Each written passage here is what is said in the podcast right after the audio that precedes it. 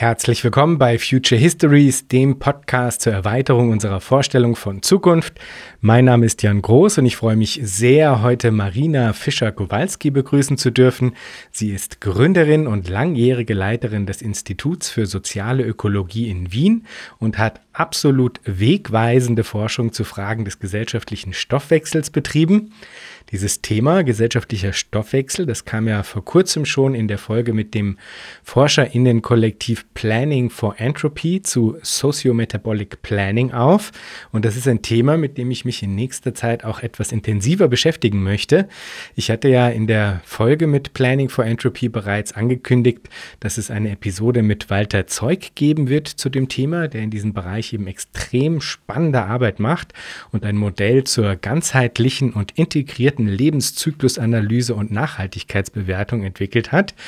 Und ich möchte diese Anmoderation hier nutzen, um noch ein anderes kommendes Gespräch anzukündigen, beziehungsweise ein Buch zu hypen, denn es kommt alsbald, nämlich genau am 18.03. bei Surkamp Simon Schaubs neues Buch heraus.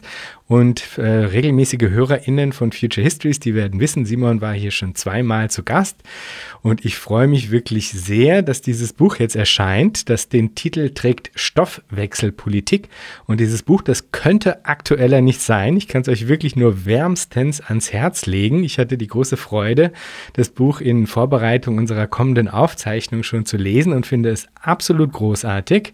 Simon arbeitet da unter dem unglaublich treffenden Begriff der Stoffwechselpolitik Stoffwechselpolitik heraus, dass Produktionspolitik und Umweltpolitik natürlich nicht voneinander getrennt gedacht werden können. Und äh, ich freue mich auch wirklich schon sehr auf das Gespräch mit Simon über dieses großartige Buch.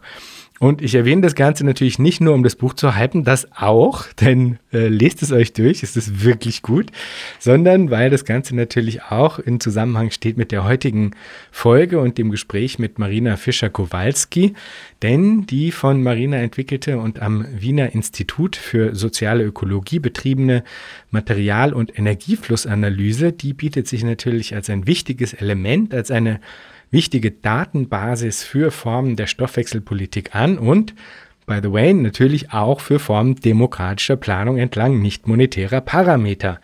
Bezüglich letzterem, da fühle ich bei Marina in unserem Gespräch auch so ein wenig vor. Also da versuche ich natürlich das Ganze auch in diese Richtung zu lenken und finde, dass das eine absolut logische Fortführung ist, dass wenn man sowieso schon eine Art doppelter Buchführung hat, die sowohl monetär auf der einen Seite ist und eben auch äh, stoffwechselorientiert auf der anderen, dass man dann eigentlich die ganze Sache dahin pusht, die monetäre Buchhaltung doch einfach zu überwinden und zu einer biophysischen Orientierung des Ganzen übergeht.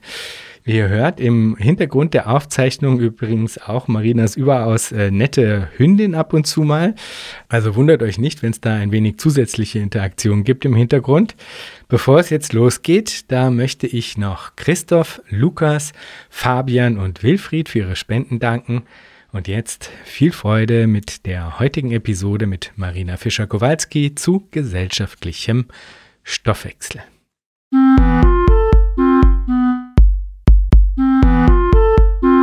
Herzlich willkommen, Marina.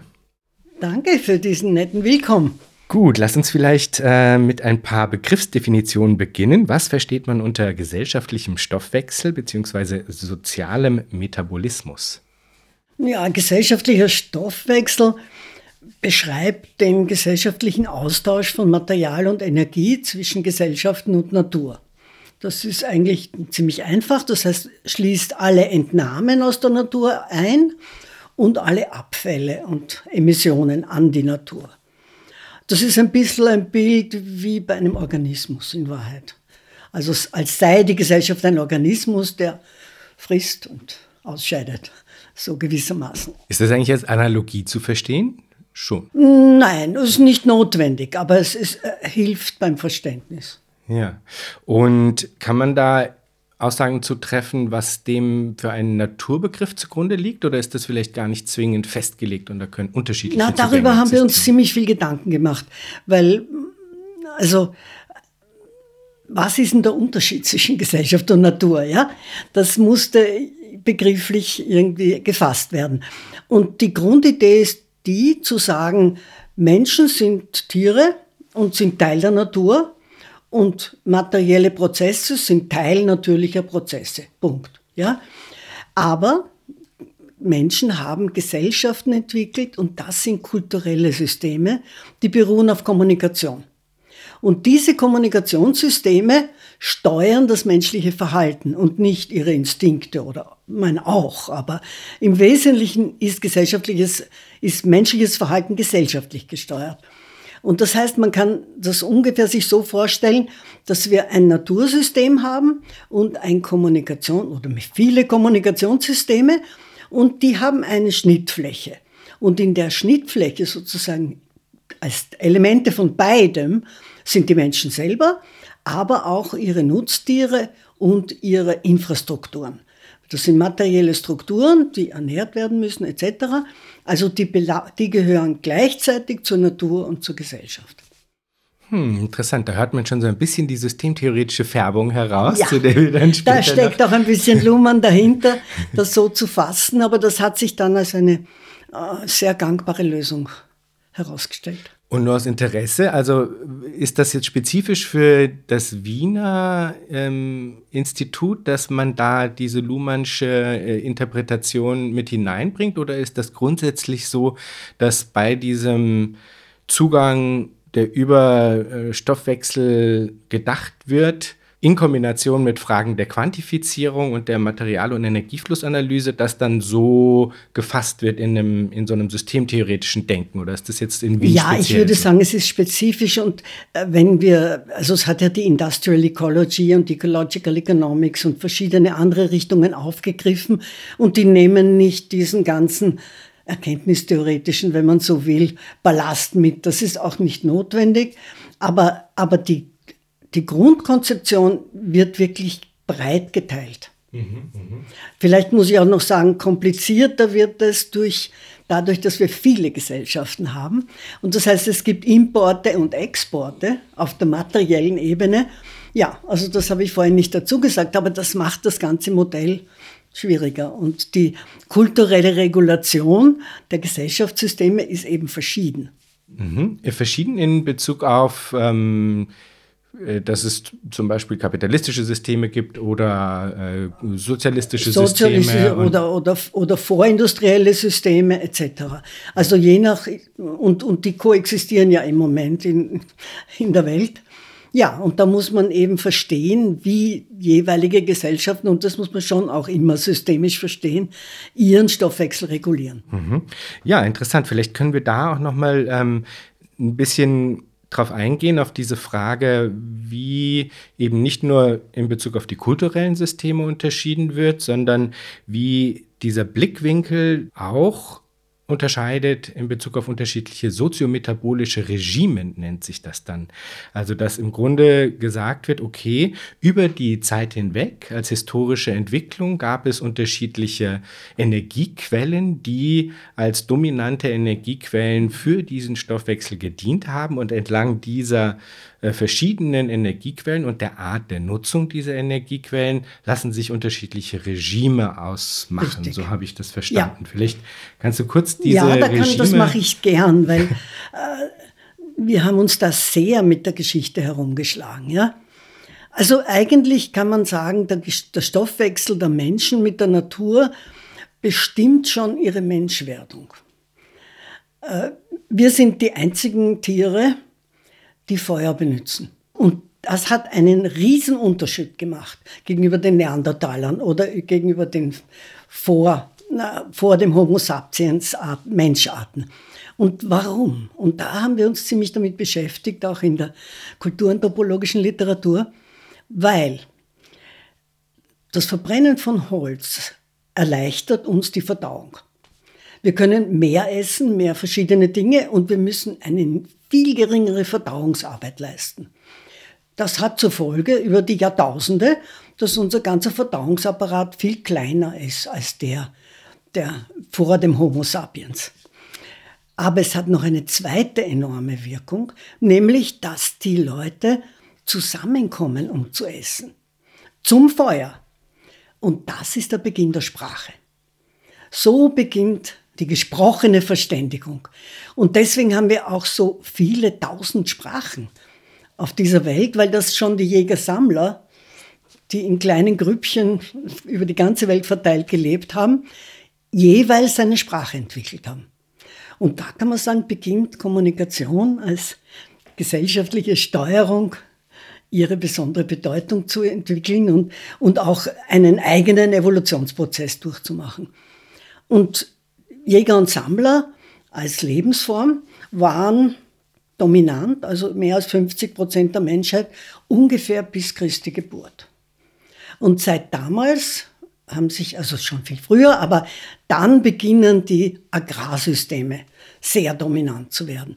Und die unterscheiden sich von den Jägersammlern nicht dadurch, dass sie nicht auch Naturprodukte essen, aber dadurch, dass sie sesshaft sind und Land bearbeiten und die Vegetation verändern und daher aber auch gezwungen sind, Land zu verteidigen. Die Jägersammler konnten ausweichen, wenn sozusagen aggressive andere Stämme kamen, sind sie weitergezogen. Während die, die Bauern können das nicht. Die Bauern sind gebunden an ein bestimmtes Land und das erzeugt eine Situation, in der sie das verteidigen müssen. Und das ist ein wunderbarer Anlass dafür, dass sich Klassen, Gesellschaftsgruppen entwickeln, die davon leben, dass sie die Bauern verteidigen und das nicht nur ziemlich kriegerisch, sondern auch in der Entstehung von großen Besitzverhältnissen. Das heißt, da entsteht Großgrundbesitz, da entstehen Herren, da entsteht eine riesen soziale Hierarchie. Und das ist charakteristisch für Agrargesellschaften, und zwar für alle im unterschiedlichen Maße. Also auch heute in Afrika haben wir diese Situation noch. Die Energiequelle ist gleich, natürlich Nahrung, die von der Sonne produziert wird, aber die Bauern lenken die Sonne auf jene Produkte, die sie gerne haben wollen und lassen sie nicht einfach im Wald werken gewissermaßen. Und das macht einen großen Unterschied. Aber es macht noch einen zweiten großen Unterschied, es macht wahnsinnig viel Arbeit. Und das heißt, Agrargesellschaften sind entsetzlich arbeitsbelastet. Kann man sich ja eh vorstellen oder kennt man auch, wenn man Bauern kennt. Und das hat wieder zur Folge, dass die Berge Kinder kriegen. Weil Kinder sind wenig essende, aber einsetzbare Arbeitskräfte. Und gehorsam sind sie auch, wenn man sie entsprechend behandelt. Und damit fängt die Weltbevölkerung an, so deutlich zu wachsen. Das führt aber in eine Falle. Und das hat der Rolf-Peter Sieferle sehr schön für England äh, analysiert. Diese Bauern brauchen natürlich weiterhin Holz, um Feuer zu machen. Und das heißt, die Wälder werden abgeholzt. Und das ist in England so weit, im 15. Jahrhundert schon so weit gewesen, in Holland ähnlich, dass es wahnsinnig mühsam war, noch Brennholz heranzuschaffen. Dass man weiß Gott wo herholen musste. Ja, und da kam in Holland und in England, aber zuerst in Holland, die Idee, Dorf zu stechen. Und der konnte statt des Holzes als Brennmaterial verwendet werden. Das Blöde war nur, da wurde der Boden unfruchtbar. Dort, wo man den Dorf wegnimmt, ist die Fruchtbarkeit des Bodens geringer. Während die Engländer fanden Kohle. Und das war jetzt die ideale neue Energiequelle weil Kohle war in konzentrierten Lagern vorhanden. Man konnte einen Transportweg von der Quelle der Kohle in dicht besiedelte Gebiete machen und entweder einen Kanal oder per Schiff oder auch per Karren. Aber man musste das nicht zusammenklauben über, über hunderte Quadratkilometer. Ja? Und damit entstand Städtewachstum und anfangs nur mit ganz einfachen, schon bekannten Technologien. Die Engländer haben ihre Textilindustrie auf dem aufgebaut, mit alten Mitteln im 16. Jahrhundert.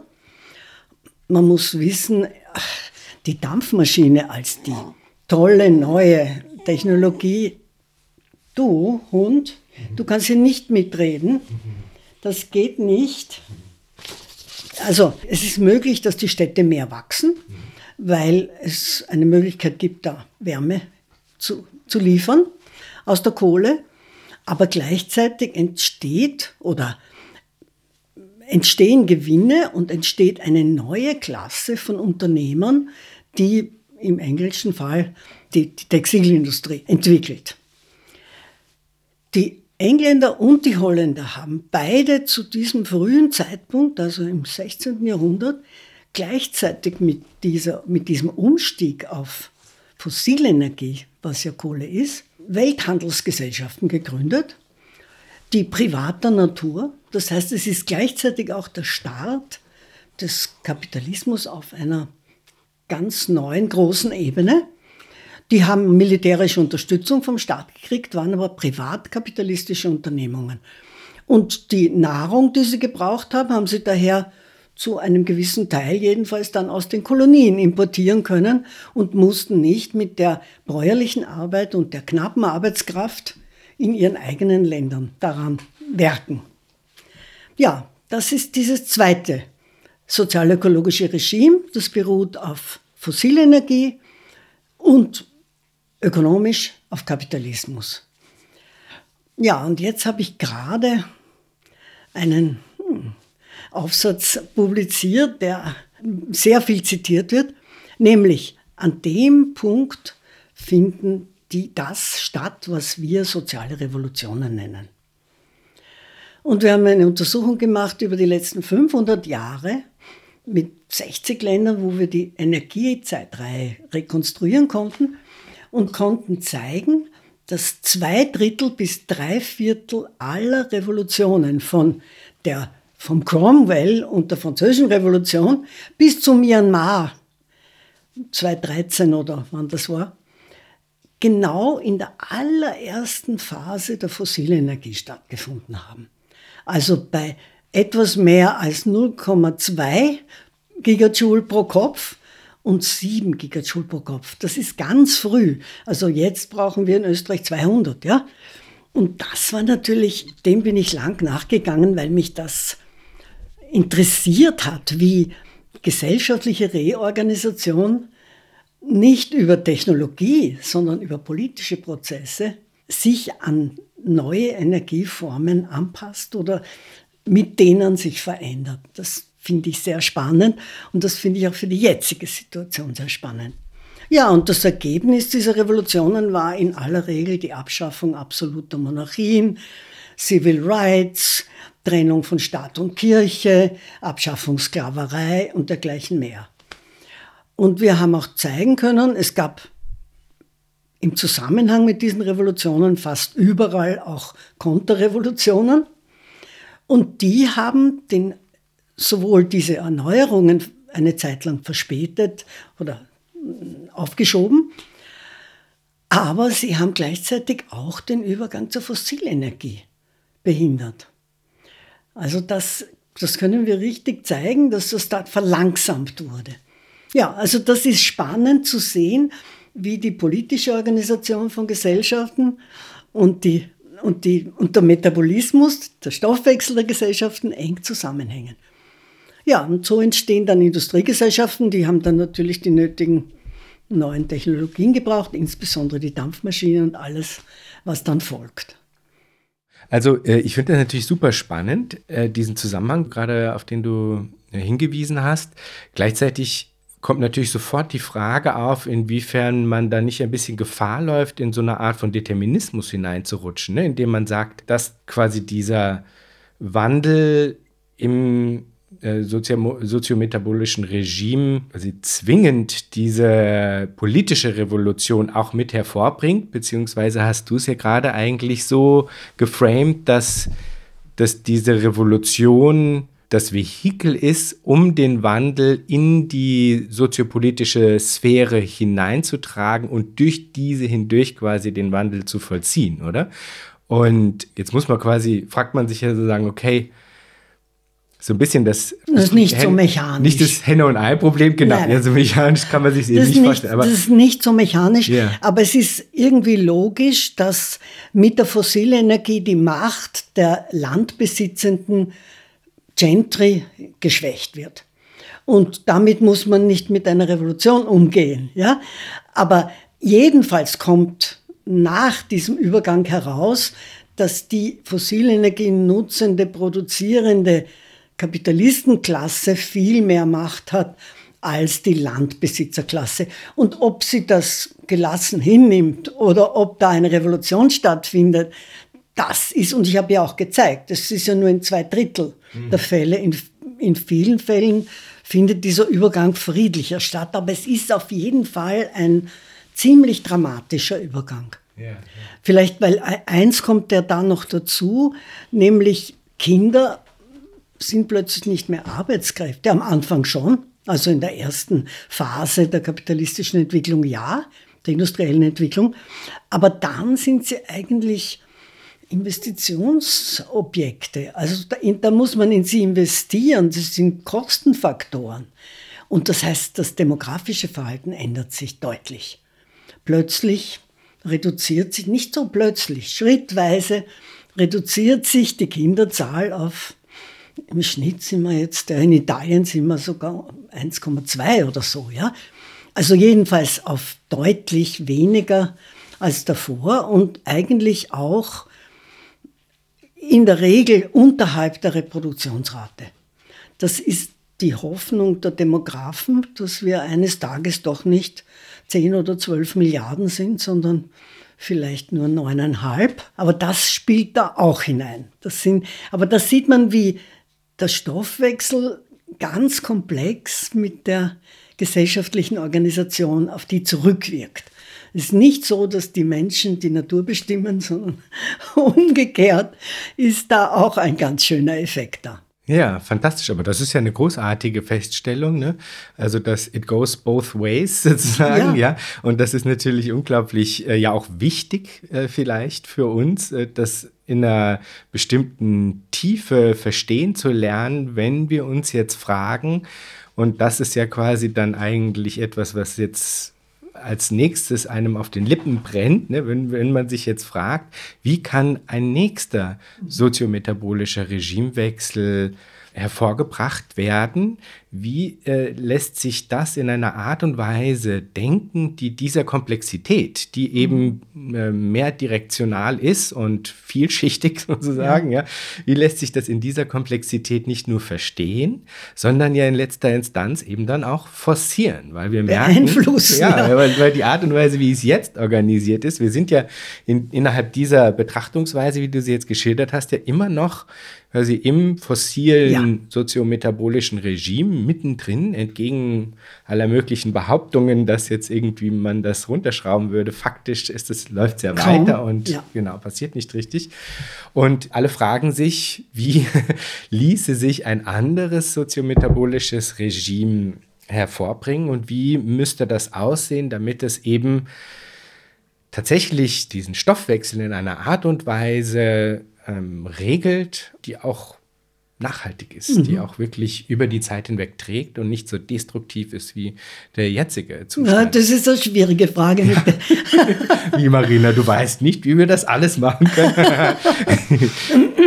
naja, die Modernisierungstheorien behaupten, technischer Fortschritt und Verbesserung der Energieeffizienz äh, wird das herbeiführen von mir aus auch noch Geoengineering, also Entzug des CO2 aus der Atmosphäre. Ah, und da wäre die Energieverfügbarkeit, wir könnten weiterhin so reichlich Energie haben und trotzdem keinen Klimawandel. Und diese Transition innerhalb des gegebenen politisch-ökonomischen Kontexts ist möglich. Da bin ich ganz skeptisch. Also ich kann mir das nicht vorstellen. Die empirische Evidenz spricht nicht dafür und eigentlich auch der IPCC glaubt, dass der Übergang zu einer äh, klimaschonenderen Lebensweise fundamentalen gesellschaftlichen Wandel verlangt. Die führen das nicht aus, aber also ich bin da vollkommen überzeugt davon. Nicht ganz unterschätzen soll man natürlich die, die Wirkung der Natur auf uns. Also äh, Hitzeperioden, Kältewellen, Überschwemmungen, äh, andere Folgen des Klimawandels im Norden und im Süden bei gleichzeitiger Wachstumsabschwächung, die wir ja schon haben, erzeugt extreme Kosten.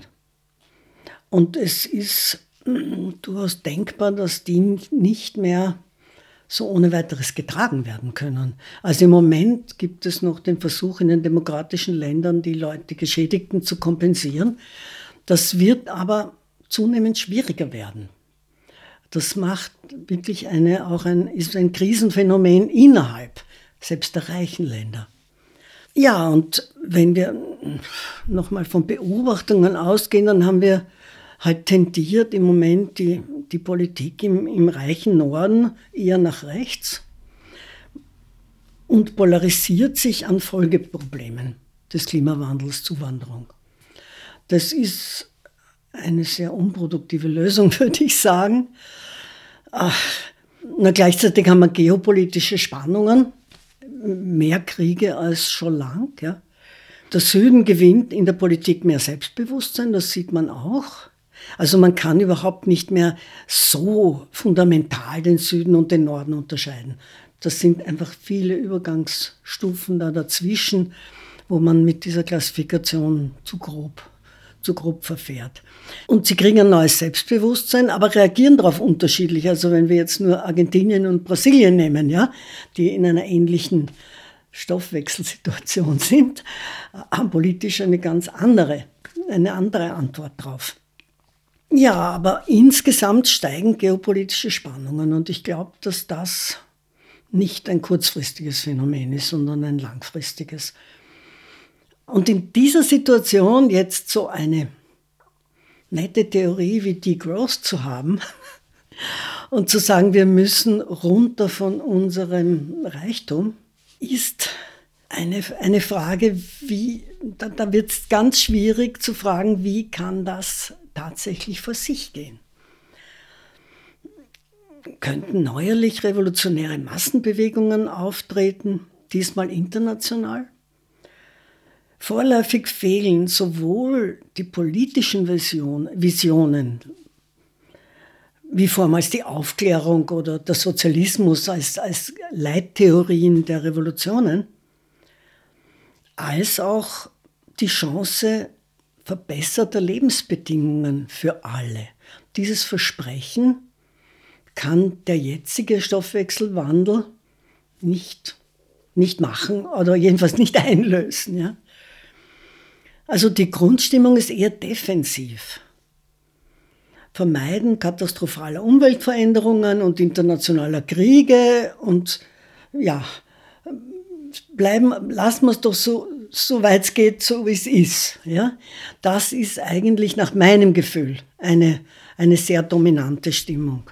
Also ich sehe halt eher Angst als mutigen Aufbruch in eine bessere Welt. Und auch die Interessenbündelung über verschiedene Bevölkerungsgruppen, wie das in, der, in den Revolutionen zwischen den städtischen Geschäftsleuten und den Arbeitern möglich war, vorübergehend immerhin, sehe ich nicht. Es ist eher eine Aufsplitterung von Interessenslagen und ja, dazwischen dann auch noch eine Menge unrealistische Fake-Theorien, die, die, die auch wirklich ein falsches Bewusstsein erzeugen. Und da ist natürlich die moderne Technologie im Internet und in AI eine wunderbare Basis, um das zu, um das zu nähern. Also ich bin, ich bin skeptisch. Und ich weiß nicht, also ich kann keinen Weg vorschlagen und ich sehe auch keinen, der sich abzeichnet. Und ich habe noch nie geglaubt, dass man Gesellschaft mit, wie soll ich sagen, gutem Willen verändern kann, sondern es muss strukturell angelegt sein. Und danach suche ich, aber ich kann es nicht finden im Moment.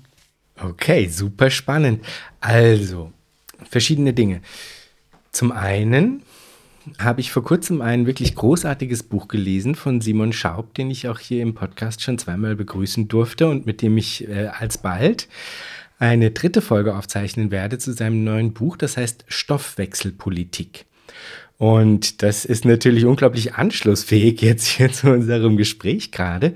Und worauf er darin unter anderem hinweist, ist, dass wenn es um diese Frage der Mobilisierung geht, ja, ähm, dass man da eigentlich einen breiteren Blick werfen sollte und auch kann in Bezug auf die Frage, welches Potenzial für Bündnispolitik und dadurch auch mhm. für breite Massenbewegungen es gibt, die eben nicht nur in einer ja, ich sag mal, akademisch gebildeten ähm, Schicht irgendwie mhm. sich abspielt, die aufgeklärt über die mhm. Folgen des äh, Klimawandels irgendwie versucht, die anderen durch Argumente zu überzeugen, mhm. sondern dass es, genau wie du es nämlich eigentlich einforderst, äh, gilt auf eine auch materielle Ebene zu gucken, nicht nur im Sinne von, was man für Angebote machen kann mhm. den Arbeiterinnen und Arbeitern in Bezug auf Sicherheit ihrer Existenz, auch Sicherheit in Bezug auf ihre Arbeitsplätze in mhm. einer solchen Transformation und so weiter. Das wird ja schon viel diskutiert, sondern er ähm, hat da zusammen mit Kolleginnen in Interviews mit Arbeiterinnen und mhm. Arbeitern, mit Bauarbeitern in dem ja. Fall, sich angeguckt, okay, in welcher Form kommt denn die ökologische äh, Krise bei denen an? Mhm. Und die kommt an. Also genau wie du ja auch gesagt hast, es gibt schon die Hitze, es gibt schon den, den Klimastress, nicht nur im, im globalen Süden, sondern auch in diesen Breitengraden hier.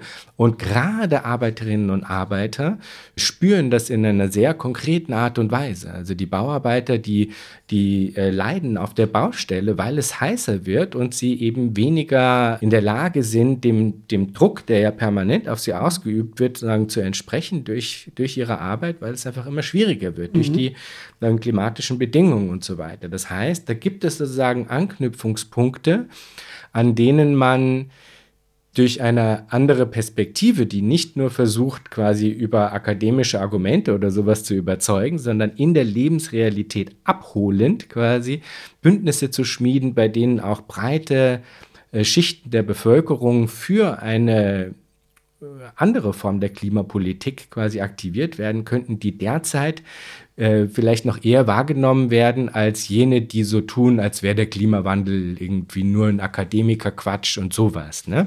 Also das heißt, da könnte man, glaube ich, Bündnisse schmieden, die eine bestimmte Wirkungsmacht entfalten könnten, weil also das braucht es ja in irgendeiner Form. Ne? Du sagst ja quasi nur sich was ausmalen reicht nicht, nur irgendwie zu sagen, es wäre doch besser, wenn es anders wäre, reicht nicht, sondern wir müssen quasi was tun. Ne? Und das Tun heißt eben auch Bewegungsmacht aufbauen, in dem Fall. Die Klimabewegung hat sozusagen eine Bewegungsmacht aufgebaut im, durch Fridays for Future und so weiter.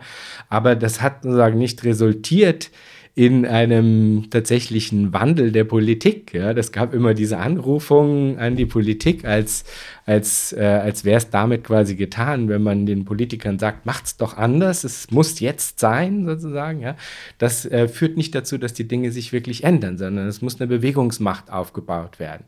Und ich würde denken, dass da durchaus ein, ein Potenzial drinsteckt. Und jetzt, entschuldige, dass ich so lange spreche, aber versuche ich noch die Brücke zu schlagen zu dem, zu dem ähm, zweiten Anteil daran. Denn also zumindest für mich war es so, als ich jetzt mit deiner Arbeit und überhaupt dieser, äh, diesem Zugang einer Material- und Energieflussanalyse in Kontakt gekommen bin, dass für mich sich eigentlich ziemlich unmittelbar da ein Potenzial gezeigt hat, dass wenn man diese Form der Materialflussbuchhaltung, wenn man so will, wenn man die kombiniert mit Fragen demokratischer Planung, dass sich dann eigentlich ein Weg ausweist, der tatsächlich eine profunde Alternative zum Status quo darstellen könnte, indem die biophysische Grundlage unseres Stoffwechsels nicht nur angeguckt wird, sondern auch entlang dieser Analyse auf demokratischem Wege, äh, sagen unsere Gesellschaften gestaltet werden, könnte man quasi einen grundlegenden anderen Zugang, ein anderes Paradigma quasi entwickeln in Bezug auf die Frage, wie dieses neue soziometabolische Regime, das wir brauchen, organisiert werden kann in einer sehr konkreten Art und Weise. Das braucht natürlich dann noch ganz viel Ausarbeitung und alles, aber jetzt als ein grundsätzlicher Zugang war das etwas, was sich eigentlich für mich sofort in einer ganz interessanten Art und Weise dargestellt hat.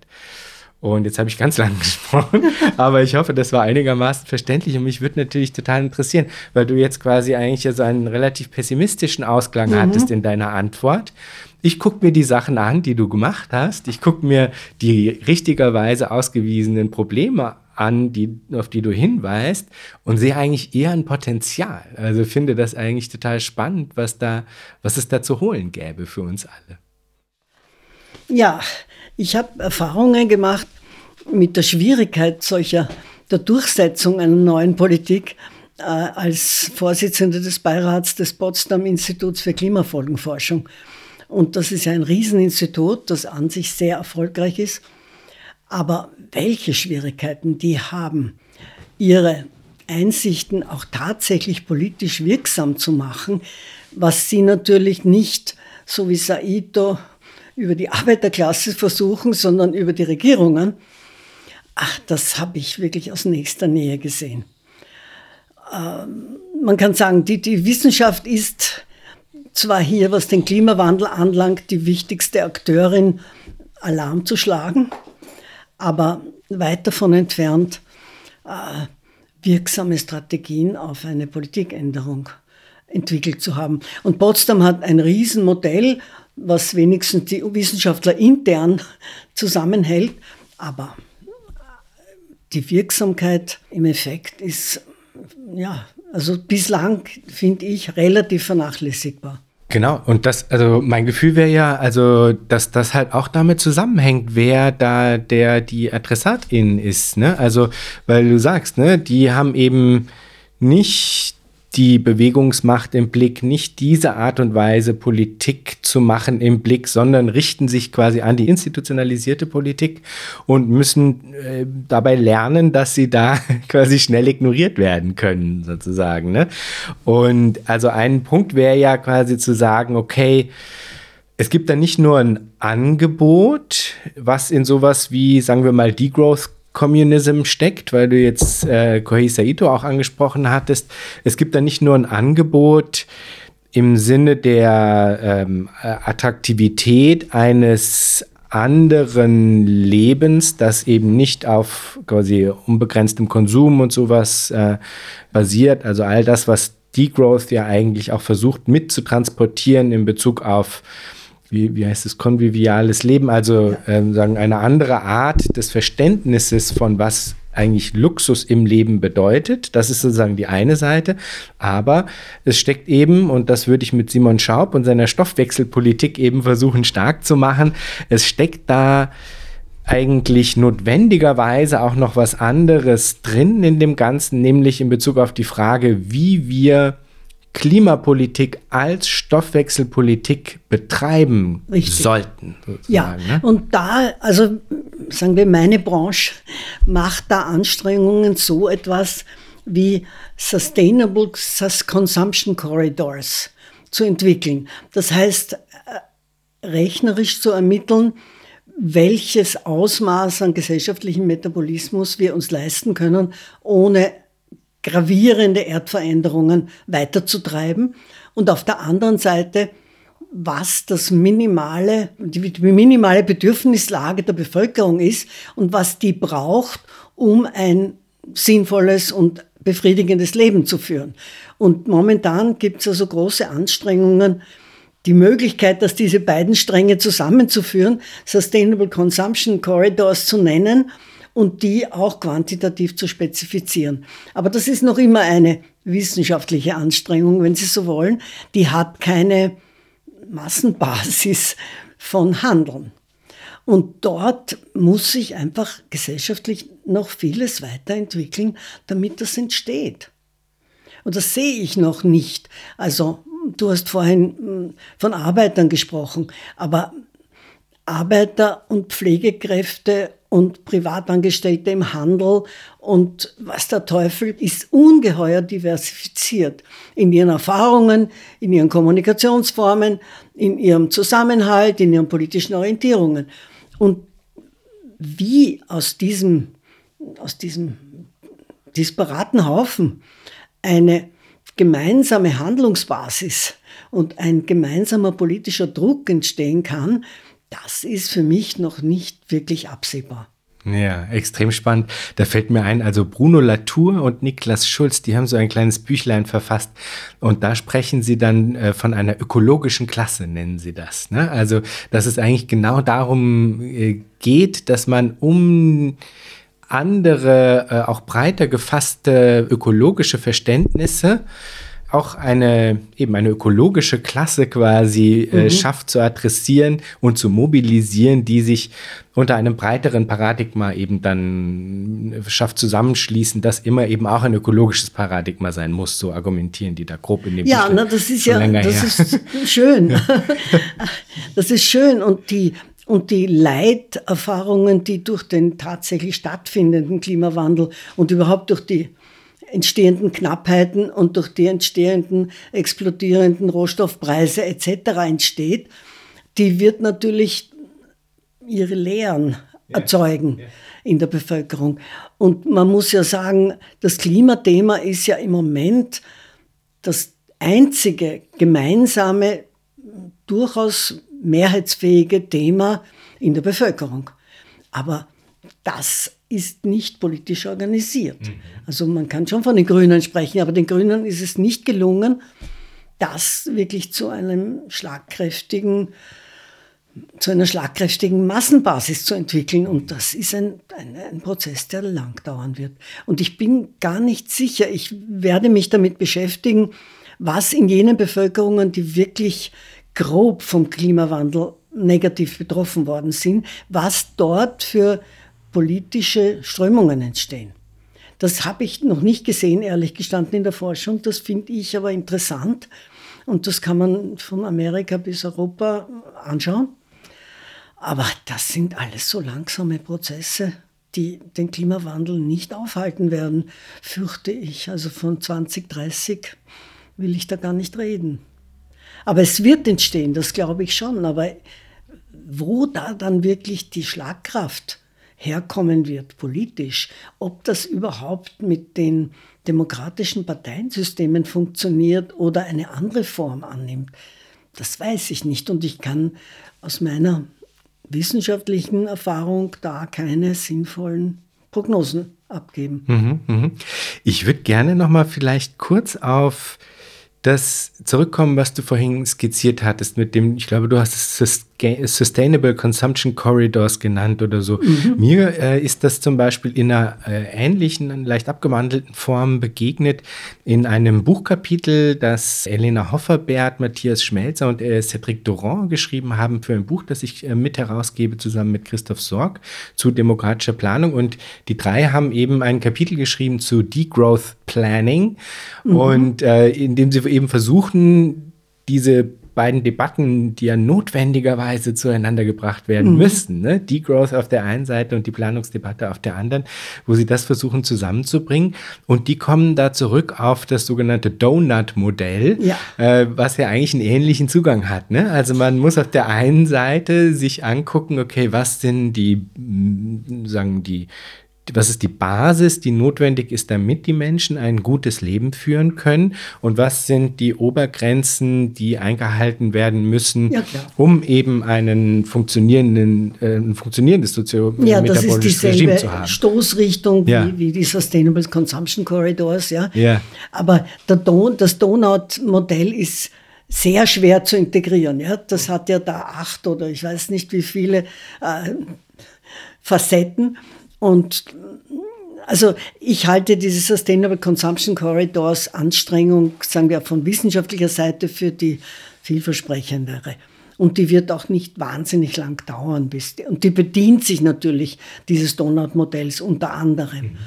Aber trotzdem ist die Frage, wie das politisch umgesetzt wird, also ich nehme gern Ihre Literaturanregungen entgegen und lese mich da hinein, aber ich habe da noch nicht wirklich was entdeckt, das mich ja. überzeugt. Ja, Aber ich ja. habe einiges von dem, was Sie sagen, nicht gelesen. also Ich werde mich bemühen. Ja, es ist jetzt nicht so, dass da quasi die fertigen Antworten parat lägen. Das ist definitiv nicht so.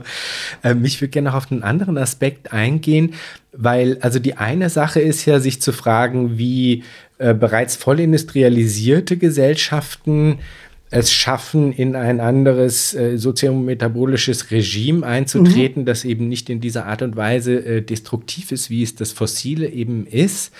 Äh, das ist die eine Seite. Und die andere Frage ist, wie das aussieht in Fällen, in denen noch keine volle Industrialisierung irgendwie vorliegt, also Länder des globalen Südens, bei denen man ja jetzt nicht irgendwie hingehen kann und will äh, und, und sagen, ihr dürft nicht XYZ äh, machen, weil wir als sagen, äh, WissenschaftlerInnen im Norden haben entschieden, dass es nicht nachhaltig ist. Ne? So kann es ja nicht Nein. sein.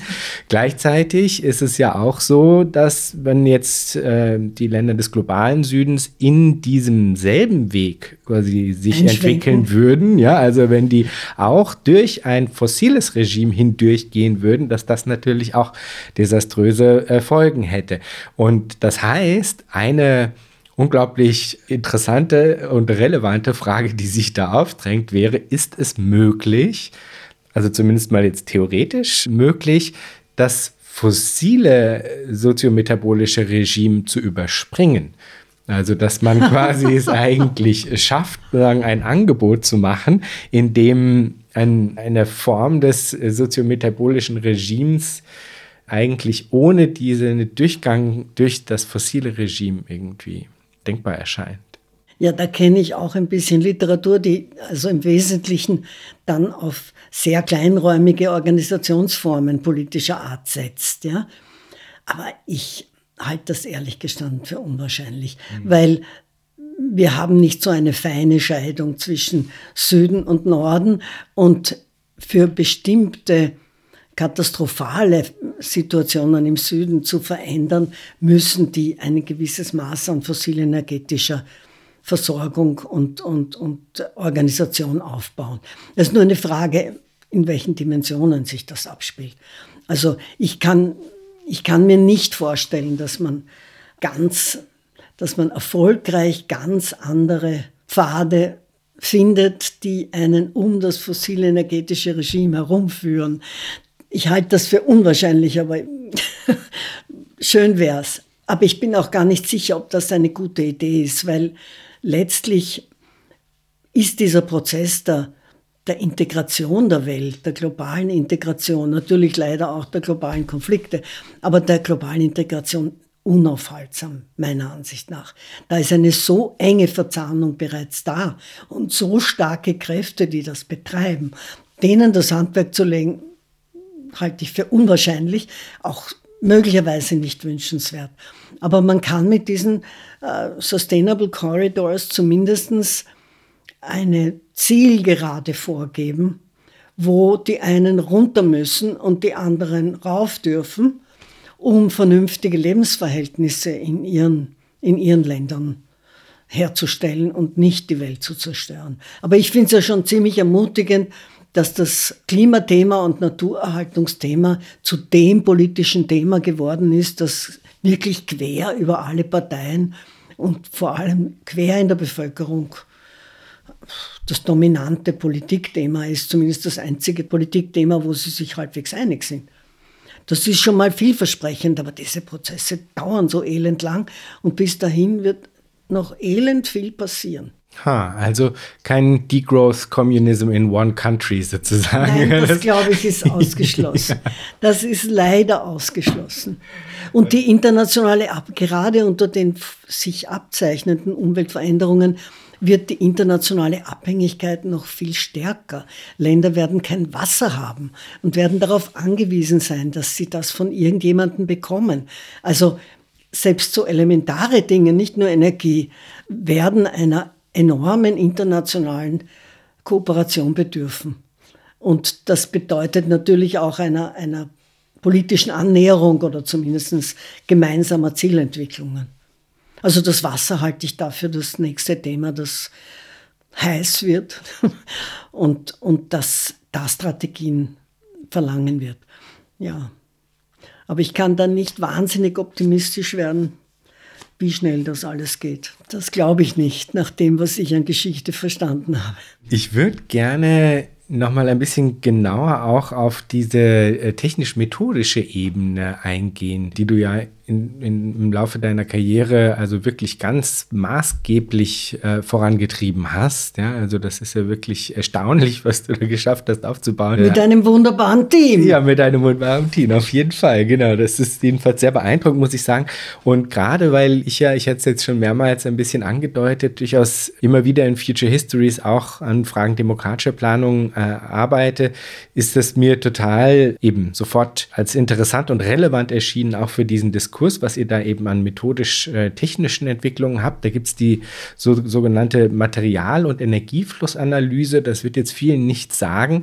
Vielleicht kannst du einmal kurz skizzieren, äh, worum es da eigentlich geht, was da genau angeguckt wird und welche Instrumente dafür vielleicht auch genutzt werden, um das umzusetzen. Ja, also Material- und Energieflussanalyse beruht im Wesentlichen auf der Ausbeutung ökonomischer Statistiken unter Vernachlässigung des Geldes, wenn man so will. Weil die ökonomischen Statistiken sind, sind aufgebaut auf diesen naturalen Faktoren und die werden dann halt in Geld übersetzt und als Geld verhandelt. Aber es gibt im Hintergrund eben die Daten, wie viel Rohstoffe importieren wir von wo, wie viel Abfälle exportieren wir wohin, äh, wie viel Abfälle bleiben offenbar im Land, etc. Also da gibt es in, weltweit in den meisten Statistiken eine gar nicht so schlechte Basis. Und die kann man, die kann man ausbeuten und genau das machen wir. Und diese, ja, das, was die UNEP zum Beispiel eben publiziert hat, den Stoffwechsel von ich glaube, die haben jetzt 120 Gesellschaften oder so in ihrer Statistik über 30, 40 Jahre. Ja? Also das, diese Basis ist da. Und die war, hat einfach vorausgesetzt, dass es dafür klare methodische Spielregeln gibt, was zählt man wie. Aber im Wesentlichen spielt sich das in Tonnen und in Gigajoule ab. Und das ist, äh, ja, das sind Maßeinheiten, die, die allen geläufig sind. Und gibt es auch noch Indikatoren über andere Qualitäten? Weil also eine Tonne Torf zum Beispiel ist ja umwelttechnisch was ganz anderes als eine Tonne Plastik. Also wenn man jetzt Energie und Tonnen als Maßeinheiten hat, dann wäre es ja eigentlich wahrscheinlich interessant zu gucken, äh, inwiefern man das noch anreichern kann mit anderen Indikatoren. Wird das auch ja, kommen? natürlich. Das ist differenziert nach Materialien. Also mindestens zehn verschiedene und in vielen Fällen 30 verschiedene.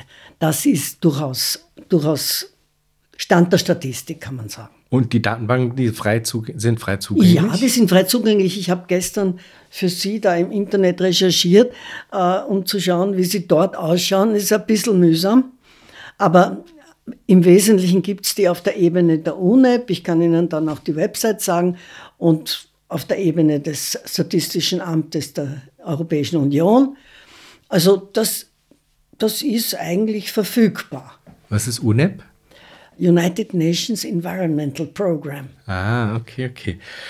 Vielleicht auch noch so ein bisschen eine technische Frage. Inwiefern unterscheidet sich die Material- und Energieflussanalyse von dem, was man unter Lifecycle Analysis versteht? Ist das eigentlich eine ja, Unterkategorie? Also ich meine, es ist wenn man so will, eine Art Lifecycle Analysis auf, auf Landesebene, auf, einer, auf der Ebene politischer Einheiten, während die Lifecycle Analysis verwendet wird auf betrieblicher Ebene oder auf Einzelprozessebene. Aber im Wesentlichen macht es dieselben Sachen. Mhm. Und es ist ja eine Sache, bestehende Datenmengen und Systeme auszubeuten, wie du das jetzt genannt hattest. Und eine andere Sache wäre, das vielleicht noch anzureichern durch Datensätze, die jetzt eben kapitalistisch orientierte Betriebe oder sowas zum Beispiel halt von sich aus nicht bereitstellen würden, die aber durchaus für ein Gesamtbild des gesellschaftlichen Stoffwechsels eigentlich interessant und relevant wären. Also habt ihr da im Institut auch äh, Bestrebungen, eigene Datenerzeugung irgendwie voranzutreiben oder kam das irgendwann mal auf?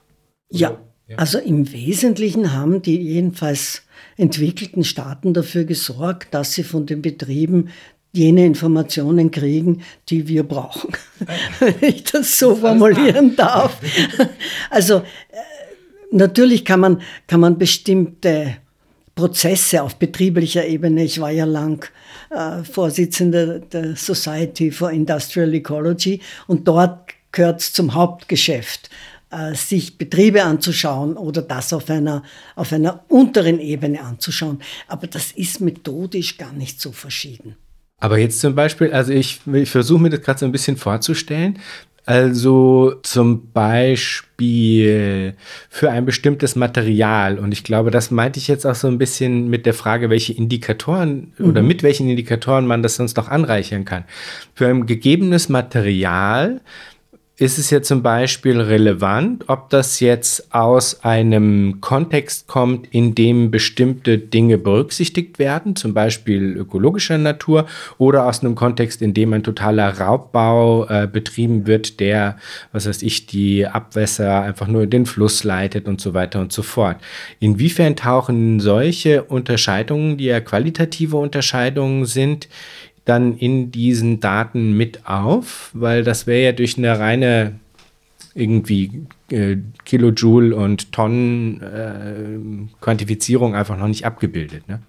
Naja, man könnte natürlich, also diese Import-Export-Ströme werden natürlich abgebildet und man könnte natürlich unterscheiden, von wo diese Importe kommen, weil das im Wesentlichen dann Auskunft darüber gibt, wie sorgfältig da der Entstehungsprozess gehandhabt wurde und auch wohin diese Dinge, diese Abfälle zum Beispiel exportiert werden. Das haben wir bis jedenfalls bis jetzt nicht gemacht, aber das würde methodisch relativ gut anschließen an die Daten, die es gibt, weil natürlich ist diese Frage woher und wohin äh, mit abgebildet. Wenn man das jetzt noch einen Schritt weiter treibt und das auf sagen, Nationalökonomien bezieht, dann würde das bedeuten, dass es eben nicht nur darum geht, quasi Produktionsströme nachzuvollziehen in ihre, in die Länder, aus denen sie kommen, sondern man könnte dann auch noch einen Schritt weiter gehen und sagen, wir schauen uns an, inwiefern die Unternehmen innerhalb hier Österreichs zum Beispiel in ihrer Betriebsstruktur demokratische Prinzipien haben oder in ihrer Betriebsstruktur schauen, dass ähm, soziale Aspekte wie gute Gesundheitsvorsorge, genug, äh, guter Arbeitsschutz und so weiter, ähm, vielleicht auch kooperatives Verhalten mit anderen äh, sozialen Unternehmen oder sowas, all diese Dinge könnten ja da eigentlich auch noch mit hineinfließen, ja. sodass man quasi noch viel stärker darauf setzt, dass auch ähm, politische und soziale Faktoren eigentlich in diese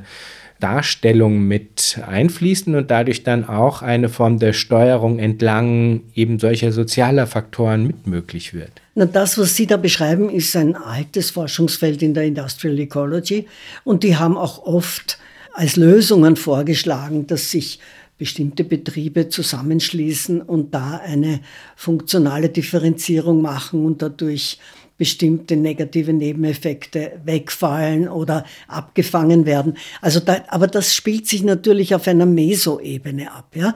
Das können Sie, so wie wir die Materialflussanalyse betreiben, auf einer Makroebene nicht abbilden. Aber es gibt diese Forschung und die ist sehr spannend. Journal of Industrial Ecology ist voll davon noch nicht abbilden, würde ich sagen. Vielleicht wäre das naja, ja was. Wie man, das zu wie man das aggregieren soll, ist ja jedenfalls eine Frage, der ich mich noch nie gewidmet habe, aber die wäre nicht so einfach zu lösen. Weil sie müssen mehrere Akteursebenen mit einbeziehen.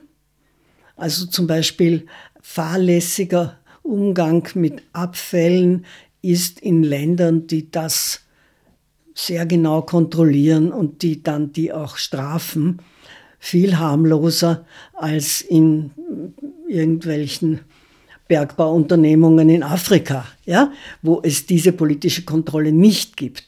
Also da müsste man jeweils den Kontext auch einbeziehen. Man kann nicht den einzelnen Betrieben nachrennen gewissermaßen, ja. Also es gibt diese Forschung ich mache sie nicht, aber nicht, weil ich sie für unnütz halte, sondern man muss sich beschränken mit dem, was man tut. Aber wie der Weg, also die Frage, die Sie so interessiert, ja, wie der Weg von einer klugen Zielsetzung einer umweltverträglichen oder naturverträglicheren Stoffwechsels zu einer politischen Organisierung gegangen werden kann. Das ist eine interessante Frage, mit der ich mich noch nicht beschäftigt habe, aber ich finde die auch spannend.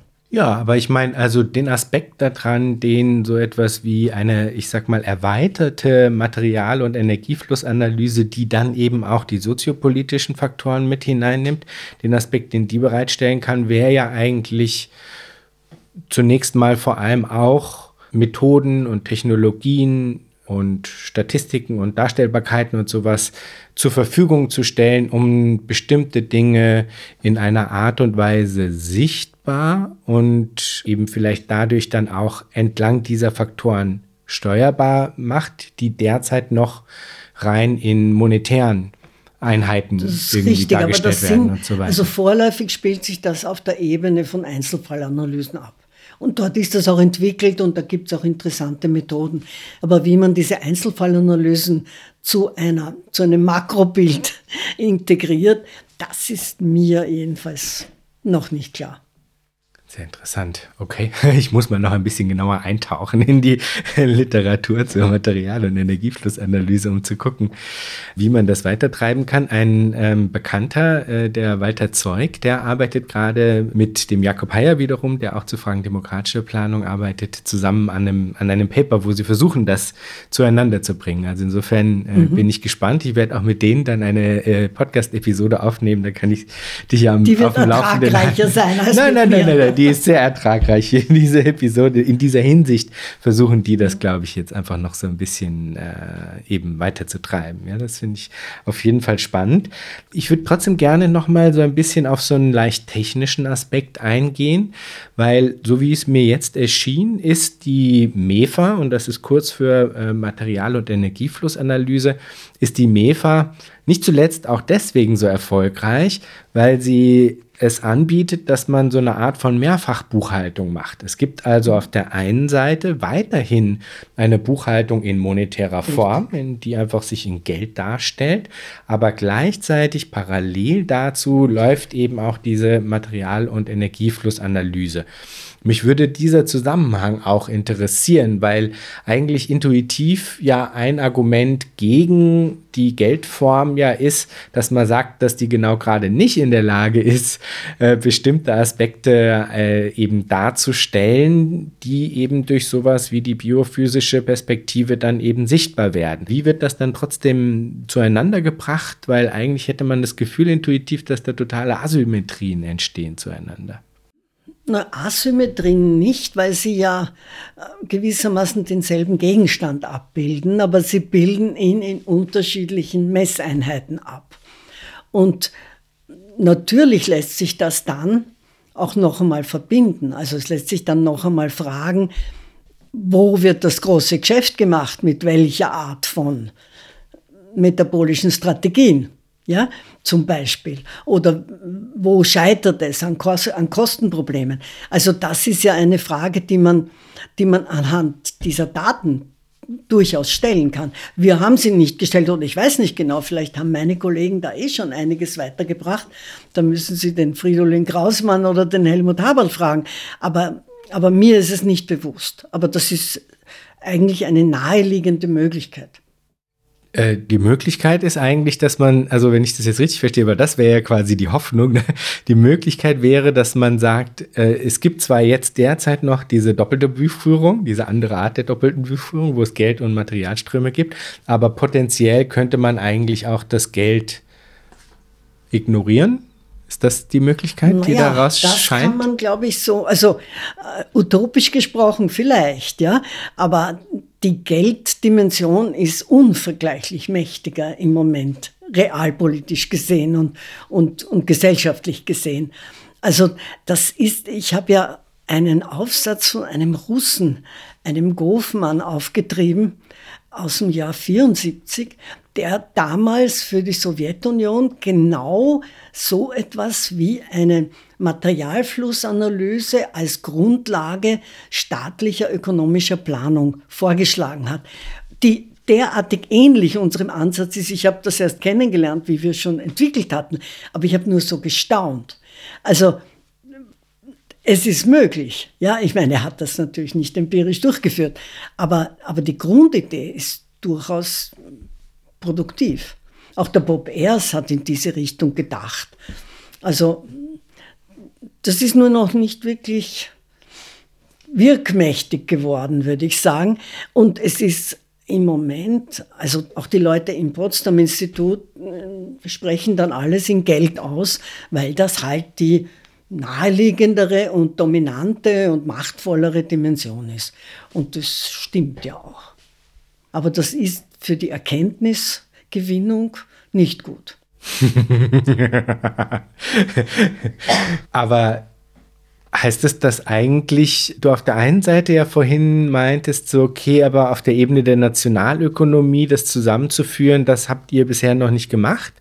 Äh, glaubst du aber, dass grundsätzlich alles dafür bereit ja. wäre? Ja. Von den Instrumenten her? Weitgehend. Und, und, was, sind, was sind die genauen Schritte, die man dann jetzt noch machen muss? Ach Gott. jetzt Vielleicht ein grober willst Pfad. du von ein mir ein Forschungsprogramm erfunden kriegen? ich weiß nicht, ob ich das so spontan aus der Tasche ziehen kann. Nein, also ich meine, meine Kollegen arbeiten ja auch darauf hin, weil wir ja immer darauf bedacht genommen haben, das muss politisch wirksam sein, was wir da machen. Wir machen das nicht als La pour La, sondern das muss Folgen haben, ja, in den Entscheidungen. Ja. Aber ja, also ich kann dir da kein Forschungsprogramm ja. servieren spontan. Ich, ich das ist zu viel verlangt. Na, absolut. Ich lese mir mal das Paper von dem äh, Russen durch, der das vorgeschlagen ja. hat. Das hattest du mir eh schon geschickt. Nur habe ich es erst in der ja, Früh heute. Ja, ich habe es heute in der Früh erst gesehen. Deswegen mhm. bin ich natürlich noch nicht Na, dazu gekommen. Ich habe es gestern Abend ausgegraben. Super spannend. Ich werde es mir auf jeden Fall angucken, weil das interessiert mich natürlich total. Gut, also es gibt quasi weiterhin diese äh, Unit of Account, also das Geld sozusagen, das ähm, da jetzt im Hintergrund, wo eigentlich eher im Vordergrund sozusagen immer noch mit dargestellt wird, damit die Leute zufrieden sind, dass sie irgendwie eine Recheneinheit haben, die sie auch kennen, quasi. Na, Geld ist einfach mit Macht viel enger verbunden als Masse und Energie. Also Energie ist natürlich auf technischer Ebene mit Macht ungeheuer eng verbunden, aber auf gesellschaftlicher Ebene viel weniger. Mhm. Und aber, also nur weil ich das jetzt aus der Debatte rund um Dem Fragen demokratischer Planung kenne, da gibt es eine Kritik an grundsätzlich dem Prinzip einer Universal Unit of Account, also quasi einer allgemeingültigen Recheneinheit, weil dann gesagt wird, ja, okay, da, da werden sozusagen Dinge, die eigentlich inkommensurabel sind, also nicht miteinander vergleichbar, werden da äh, quasi in eine eben Vergleichbarkeit hineingezwungen.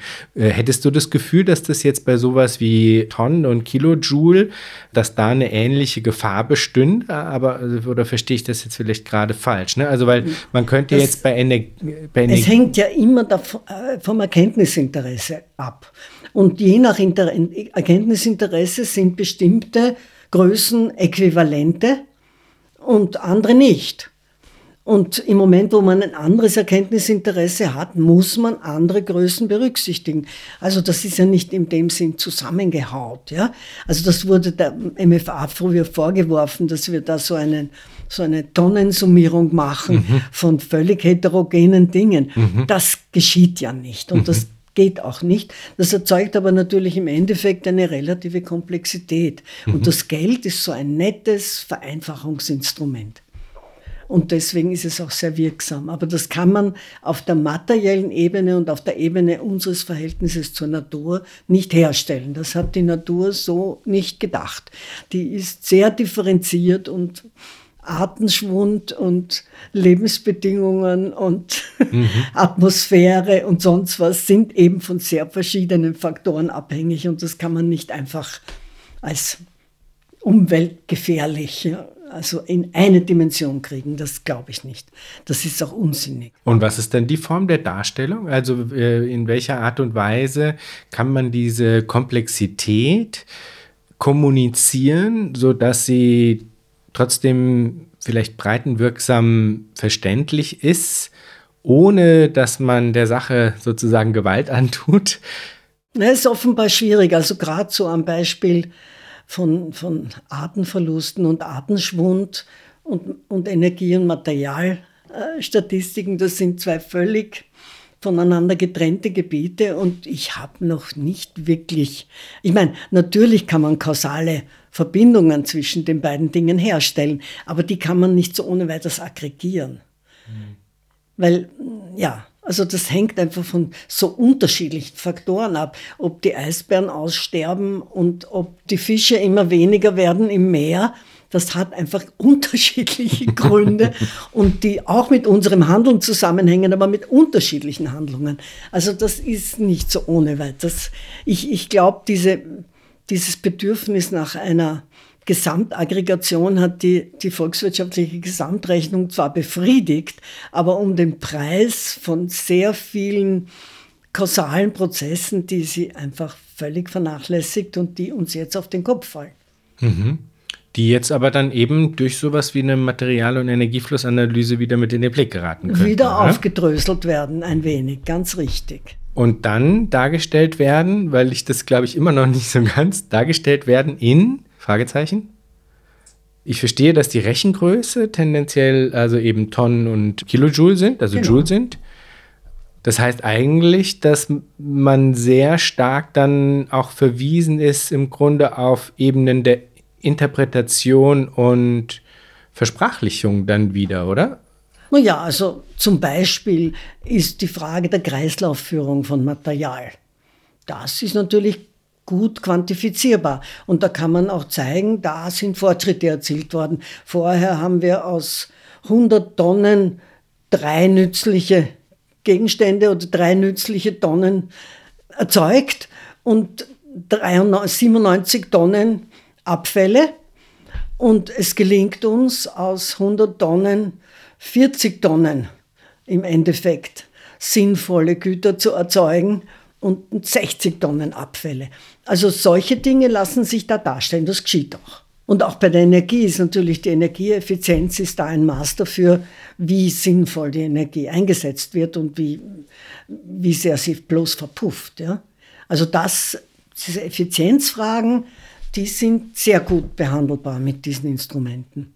Mhm. Und daher auch Fortschritte über die Zeit oder Wirkungen von Maßnahmen auf diese Veränderungen. Also das, das ist, und das ist auch politisch relevant. Jetzt äh, schaue ich hier auf meine Notizen und ähm, sehe, dass ich hier auf jeden Fall nochmal eine How-To-Frage habe in Bezug auf, wie wir es schaffen können, dass man äh, diesen Wandel, der meiner Meinung nach eben auch immer ein Wandel sein muss, hin zu einem sozialökologischen Planungsprozess, ja, wie man den äh, sinnvollerweise vor, vorantreiben kann. Ich versuche es vielleicht noch ein letztes Mal ein bisschen mit einem anderen Anker, nämlich dem Anker der Institutionen vielleicht, ja. Also du hattest ja jetzt schon gesagt, okay, die Wissenschaft, was sie gut kann, ist eben diese Analysen kreieren, äh, die Daten bereitzustellen und Tendenziell war der Gang bisher dann zu sagen, okay, man appelliert an die Politik, doch bitte entlang dieser Maßgaben quasi auch. Ja, auch äh, Maßnahmen zu bewerten. Also wie, wie gut hat das funktioniert, ja? Ja. Wie viel Abfall erspart man sich da dabei, zum Beispiel? Ja. Das sind Dinge, die sehr gut mit diesen Methoden gehen. Ja. Und aber wenn man jetzt, also, weil du hast es ja schon herausgehört, mein Impuls wäre quasi diesen Korpus an äh, Theorie und an Praxis zu verbinden mit einem anderen Korpus, mhm. nämlich dem und um demokratische Planung. Und wenn man das jetzt eben vorantreiben will, Gibt, hättest du jetzt aus deiner Erfahrung, du hattest ja eben schon das Potsdamer Institut angesprochen, aber es gibt, glaube ich, auch einige Erfahrungen mit zum Beispiel der Wiener Politik, auch der EU-Ebene und so weiter. Gibt es irgendwelche Ratschläge, die du vielleicht mit auf den Weg geben kannst im Umgang mit dieser Sphäre, auch mit der politischen Sphäre, äh, wie man äh, es geschickt schaffen kann, sagen, sich dorthin durch zu navigieren, um eben nicht immer wieder in diese Situation zu kommen, dass die Leute vielleicht alle sagen, ja, das finden wir toll und das bejahen, aber am Ende nicht wirklich sich, sich was ändert. Ja? Gibt es da Ideen vielleicht auch zu einem Strategiewechsel in dieser Hinsicht oder so, das, was sich da andeutet, dass man sagt, okay, das, da gäbe es eigentlich Zugänge, andere Zugänge, die man wählen könnte. Na, ich um fürchte, ich werde dich jetzt enttäuschen und du kannst es dann auch ruhig wegschneiden.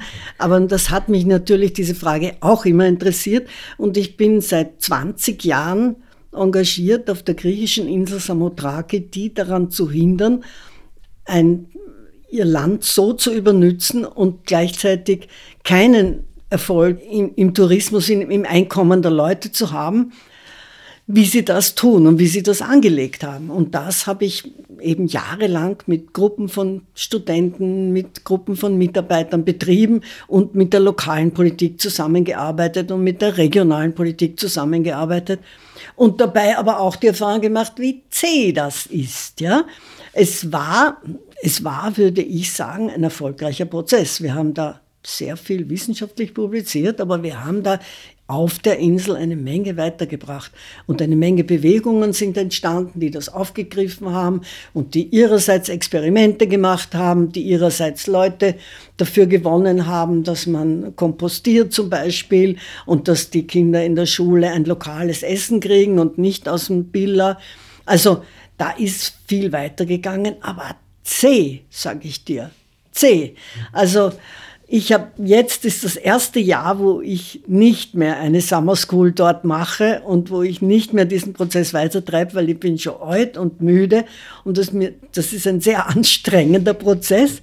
Aber es ist uns gelungen, dort wirklich viel Öffentlichkeitsarbeit zu machen, volle Häuser zu haben für unsere Präsentationen. Die Bürgermeister, bis auf einen, der ein bisschen äh, mehr an Geld als an sonst was interessiert ist, aber sonst sie zu gewinnen für Programme. Allerdings griechische Politik, da muss dann immer alles die Zentralregierung muss eigentlich den Antrag an die, an die UNESCO machen, dass diese Insel ein Biosphärenreservat werden kann. Und die macht das halt einfach nicht, weil die gerne die großen Fischer unterstützt und nicht die kleinen. Also es gibt da tausend Fallen die mich auch interessiert haben, mit denen ich mich herumgeschlagen habe. Aber ich glaube, wir haben was weitergekriegt und es wird ein Biosphärenreservat werden jetzt nach, wann habe ich es, 2011 habe ich den ersten Antrag für Sie an, an die UNESCO geschrieben und die UNESCO hat gesagt, ja gern, aber ihr müsst das und das tun. Hm, haben wir gemacht. Also, ich hoffe, aber ich weiß, wie komplex dieser Prozess ist, selbst auf einer kleinen Insel, die eigentlich eine intelligente Population und Verwaltung hat und sowas vorantreiben will und die viel davon wirklich Vorteile hat, wenn sie das erfolgreich macht. Mhm. Statt dass sie sich von den Ziegen die gesamte Landschaft wegfressen lässt und jedes Jahr riesige Landslides beim ersten großen Regen erlebt. Also ja, die Natur hat mir geholfen. Mhm. aber, aber ich bin mir, also diesen Prozess auf der Makroebene habe ich natürlich auch mit, der, mit dem UNE-Panel betrieben, aber das sind halt alles sehr lange Prozesse. Mhm. Und könnte man äh, auf der Mikro- oder Meso-Ebene Hättest du eine Idee dazu, wie man da Pilotprojekte vielleicht angehen könnte, die versuchen, diese Frage von demokratischer Planung und Material- und Energieflussanalyse zusammenzubringen?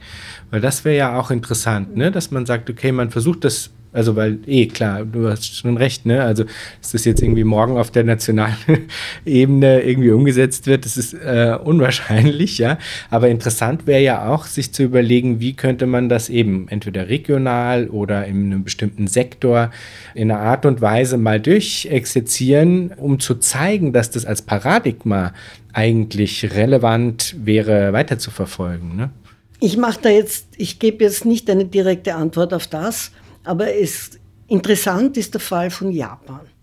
Weil Japan hat ganz früh die Material- und Energieflussanalyse zum politischen Maßstab gemacht, hat ihre Politik danach ausgerichtet, hat in Kauf genommen, dass sie einen Bevölkerungsrückgang haben, hat in Kauf genommen, dass sie ihre Einkommen nicht mehr so schnell wachsen und berücksichtigt diese Prozesse auch in ihren Außenbeziehungen mit China oder Exporten, Importen und so weiter. Und ist in der Hinsicht, würde ich sagen, das Land auf der Welt, das auch um den Preis von einer, einer verringerten volkswirtschaftlichen Produktivität oder äh, volkswirtschaftlichem Erfolg an diesen Fragen hartnäckig dranbleibt. Das ist ein interessanter Fall, ja. Und das ist jetzt aber nicht in dem Sinn Planung von unten, sondern das ist durchaus Planung von oben, aber die auf diese Sachen sehr Rücksicht nimmt, ganz lang schon. Also die haben schon in den 70er Jahren Reduce, Reuse, Reduce, Recycle als Kernslogan staatlicher Politik verwendet. Und schlägt sich das auch nieder? Also ist das ja. wirklich. Aha. Ja. Und was wäre dein Eindruck? Weil das braucht ja dann auch einen, also einen politischen Willen dazu ja. geben. Ne? Also wie, Den hat es von Anfang an offenbar gegeben. Aufgrund einer kulturellen Basis? ich nehme an. Ich meine, ich kenne Japan nicht so genau. Ich war dort oft und arbeite mit diesen Kollegen sehr lang zusammen, aber das ist ein kultureller Sonderfall, dieses Japan in der Hinsicht, ja. Sehr interessant. Also das wäre jetzt ein Beispiel quasi wirklich für eine, eine Makroebene, in ja. der das gemacht wird. Kennst du auch Beispiele für so Meso- oder Mikro? Ja, da gibt es aber viele. Da gibt es ja. Inseln, da gibt es hm. eine ganze Schippe. Wir haben ein Buch herausgegeben über, über Island Sustainability, wo da Beispiele dargestellt werden. Also so auf einer Mikro- und Meso-Ebene könnte man eine Menge Beispiele finden, glaube ich. Ah ja, interessant, in denen das also dezidiert miteinander gekoppelt wird. Also demokratische Prozesse und Material- genau. und Energieflussanalyse, Richtig. die werden miteinander verschaltet und mhm. äh, ah ja. Die nennen das nicht immer so, die Japaner nennen es auch so, aber ja. andere nennen das nicht so, aber, aber das stimmt, ja. Findet statt. Spannend, sehr spannend. Gut, es gibt eine Frage, die stelle ich allen meinen Gästen am Schluss und die lautet, wenn du dir Zukunft vorstellst, was stimmt dich freudig? Ja, manchmal denke ich mir, bin schon so alt und muss man das nicht alles anschauen, wie scheußlich das wird. Ja? Das, äh, und in dem Sinn freue ich mich aufs rechtzeitige Sterben, aber das ist natürlich keine sehr, hm, wie soll ich sagen, verbreitungswürdige Antwort. Ja? Na, ich bin, ich knüpfe da jetzt einfach an, an, an sehr persönliche Erfahrungen an. Ich freue mich darüber, dass die Kommunikation zwischen Menschen sich verändert hat. Also ich sehe das jetzt ganz schlicht in der Nachbarschaft als Besitzerin eines Hundes ist man dauernd draußen und kommt mit ganz verschiedenen Leuten zusammen, die aus ganz verschiedenen Ländern sind. Die sind Bauarbeiter, die sind Schuldirektoren, die sind Ärzte, die sind alles Mögliche. Und es ist erstaunlich, wie gut da die Verständigung funktioniert und wie wenig Gehässigkeit da auftritt. Also auch nicht, wenn der Hund meine Hosen dreckig macht oder oder wenn wir darüber reden, dass diese Wiese verbaut werden wird, womöglich. Das ist schon eine, eine, eine wirkliche kulturelle Veränderung gegenüber meiner Jugend, muss ich sagen. Da ist eine andere Kommunikationsbasis da. Und das ist vielleicht jetzt, aber es ist immerhin, der Meidling ist also kein hochbürgerlicher Bezirk, ja. Das ist ein wildes Gemisch von Menschen. Und das freut mich eigentlich dann jeden Tag. Und ich glaube, das ist eine Basis, auf der neue Formen gesellschaftlicher Zusammenarbeit entstehen können und, und, und Früchte tragen können. Und ich schimpfe natürlich manchmal über die Rechte. Das, es gibt darunter auch Leute, die glauben, die Rechte sind das Einzige, das man, das man wählen kann, weil alle anderen sind ja deppert und so. Aber aber über die Sachgespräche kann man dann trotzdem alle Leute erreichen. Also ich finde das erfreulich. Und auf das freue ich mich jeden Tag und freue ich mich noch viele Tage, hoffe ich. Wunderbar. Marina, vielen Dank für das Gespräch. Gibt es irgendwas, was du hättest sagen wollen, was wir nicht abgedeckt haben? Na, du hast mich ja. da eh ausgezuzelt.